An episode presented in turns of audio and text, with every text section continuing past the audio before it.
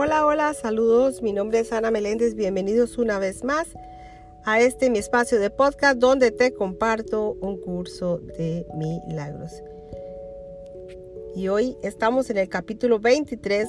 Aquí continuamos en este capítulo 23, parte 1, parte 1, las creencias irreconciliables. Las creencias irreconciliables, ese es el tema de este maravilloso capítulo y dice así, el recuerdo de Dios aflora en la mente que está serena. No puede hacer acto de presencia allí donde hay conflicto, pues una mente en pugna consigo misma no puede recordar la mansedumbre eterna. Los medios de la guerra no son los medios de la paz y lo que recuerda el belicoso no es amor. Si no se atribuyese valor a la creencia en la victoria, la guerra sería imposible. Si estás en conflicto, eso quiere decir que crees que el ego tiene el poder de salir a triunfar. Porque otra razón si no te ibas a identificar con él. Seguramente te habrás percatado de que el ego está en pugna con Dios. Que el ego no tiene enemigo alguno, es cierto. Más, es igualmente cierto que cree firmemente tener un enemigo al que necesita vencer y que lo logrará. No te das cuenta de que una guerra contra ti mismo sería una guerra contra Dios y en una guerra así es concebible la victoria. Y si lo fuese, la desearías. La muerte de Dios, de ser posible, significaría tu muerte.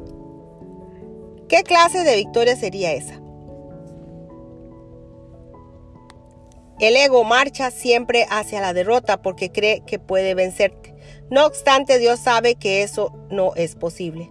Eso no es una guerra, sino la descabellada creencia de que es posible atacar y derrotar la voluntad de Dios. Te puedes identificar con esta creencia, pero jamás dejará de ser una locura. Y el miedo reinará en la locura y parecerá haber reemplazado al amor allí.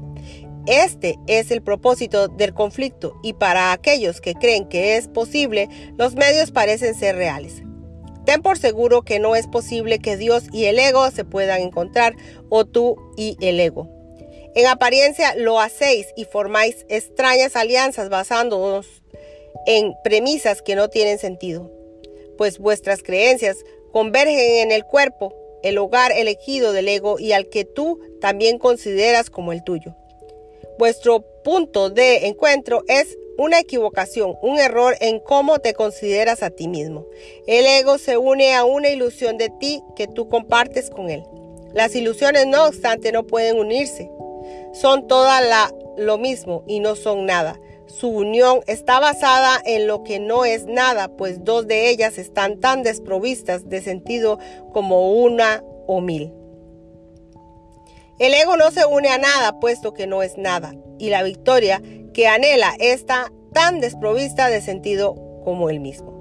Hermano, la guerra contra ti mismo está llegando a su fin. El final de la jornada se encuentra en el lugar de, la paz. ¿No te gustaría aceptar la paz que allí se te ofrece? Este enemigo contra el que has luchado como si fuese un intruso a tu paz se transforma ahí, ante tus propios ojos, en el, en el portador de tu paz. Tu enemigo era Dios mismo, quien no sabe de conflictos, victorias o ataques de ninguna clase. El amor que te profesa es perfecto, absoluto y eterno. El Hijo de Dios en guerra contra su Creador es una condición tan ridícula como lo sería la naturaleza rugiéndole iracunda al viento, proclamando que Él ya no forma parte de ella. ¿Cómo iba a poder la naturaleza decretar esto y hacer que fuese verdad? Del mismo modo, no es a ti a quien le corresponde decidir qué es lo que forma parte de ti y qué debe mantenerse aparte.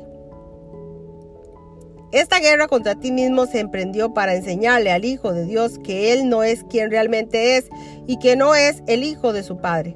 A tal fin debe borrar de su memoria el recuerdo de Él.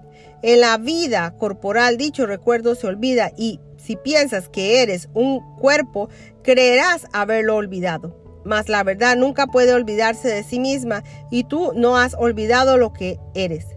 Solo una extraña ilusión de ti mismo, un deseo de derrotar lo que eres es lo que no se acuerda. La guerra contra ti mismo no es más que una batalla entre dos ilusiones que luchan para diferenciarse la una de la otra, creyendo que la triunfe será verdadera. No existe conflicto alguno entre ellas y la verdad, ni tampoco son ellas diferentes entre sí. Ninguna de las dos es verdad, por lo tanto no importa qué forma adopten. Lo que las engendró es una locura y no pueden sino seguir formando parte de ello. La locura no presenta ninguna amenaza contra la realidad ni ejerce influencia alguna sobre ella. Las ilusiones no pueden vencer a la verdad ni suponer una amenaza para ella en absoluto y la realidad que niegan no forma parte de ellas. Lo que tú recuerdas forma parte de ti, pues no puedes sino ser tal como Dios te creó. La verdad no lucha contra las ilusiones, ni las ilusiones luchan contra la verdad. Las ilusiones solo luchan entre ellas. Al estar fragmentadas, fragmentan a su vez. Pero la verdad es indivisible y se encuentra mucho más allá del limitado alcance de las ilusiones. Recordarás lo que sabes cuando hayas comprendido que no puedes estar en conflicto. Una ilusión acerca de ti mismo puede luchar contra otra. Más, la guerra entre dos ilusiones es un estado en el que nada ocurre. No hay ni vencedor ni victoria y la verdad se alcanza radiante. Más allá del conflicto, intacta y serena en la paz de Dios. Los conflictos solo pueden tener lugar entre dos fuerzas, no pueden existir entre lo que es un poder y lo que no es nada. No hay nada que puedas atacar que no forme parte de ti, y al atacarlo das lugar a dos ilusiones de ti mismo en conflicto entre sí. Y esto ocurre siempre que contemplas alguna creación de Dios de cualquier manera que no sea con amor. El conflicto es temible, pues en la cuna del temor, más lo que ha nacido de la nada no puede cobrar realidad mediante la pugna. porque llenar tu mundo de conflictos contigo mismo? Deja que toda esa locura quede desecha y vuelve en paz y al recuerdo de Dios y cuál brilla aún en tu mente serena. Observa cómo desaparece el conflicto que existe entre las ilusiones cuando se lleva ante la verdad, pues solo parece real si lo ves como una guerra entre verdades conflictivas, en la que la vencedora es la que más cierta, la más real y la más que derrota a la ilusión que era menos real, que al ser vencida se convierte en una ilusión. Así pues, el conflicto es la elección entre dos ilusiones, una a la que se corona, coronará como real y la que otra que será derrotada y despreciada. En esta situación, el Padre jamás podrá ser recordado. Sin embargo, no hay ilusión que pueda invadir su hogar y alejarlo de lo que Él ama eternamente. Y lo que Él ama no puede sino estar eternamente sereno y en paz porque es su hogar. Tú, su hijo, bien amado, no eres una ilusión puesto que eres tan real y tan santo como Él. La quietud que de tu, de tu certeza cerca de Él, de ti mismo, Él es el hogar de ambos, donde moráis como uno solo y no como entes separadas.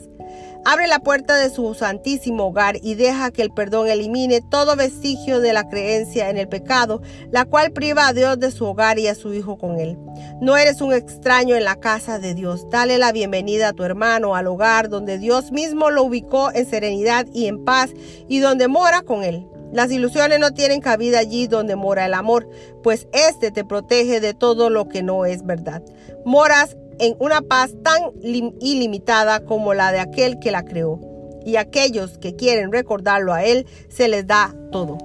El Espíritu Santo vela su hogar seguro de su paz, jamás puede ser perturbada. ¿Cómo iba a ser posible que el santuario de Dios se volviera contra sí mismo y tratase de subyugar al que allí mora? Piensa en lo que ocurre cuando la morada de Dios se percibe a sí misma dividida. El altar desaparece, la luz se vuelve tenue y el templo del Santísimo se convierte en la morada del pecado y todo se olvida salvo las ilusiones. Las ilusiones pueden estar en conflicto porque sus formas son diferentes y batallan únicamente para establecer qué forma es real. Las ilusiones encuentran ilusiones, la verdad se encuentra a sí misma el encuentro de las ilusiones conduce a la guerra, mas la paz se extiende a sí misma al contemplarse a sí misma.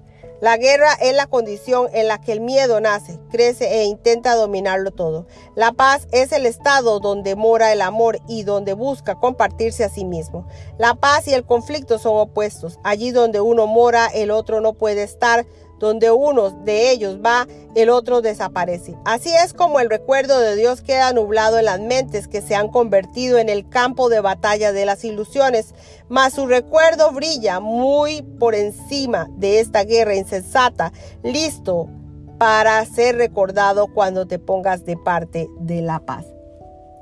Hasta aquí termina la lectura del día de hoy. Que Dios me les bendiga hoy, mañana y siempre. Y recuerden que esto es un curso de milagros y trabajaré con tus creencias momento a momento, llevándote a paso a paso mientras desenredas tu mente de los falsos conceptos que crees que te mantienen seguro y te hacen feliz. Solo la liberación de estas creencias falsas pueden traer verdadera felicidad y paz duradera. Les agradezco a cada uno de ustedes y les bendigo día a día. Y yo creo y estoy segura y creo infinitamente en Dios que juntos terminaremos este gran reto lleno de amor. Bendiciones a todos. Gracias por estar aquí entrenando la mente y llenándonos de perdón a través de este camino. Gracias, gracias y nos veremos en una próxima lección. Dios mediante.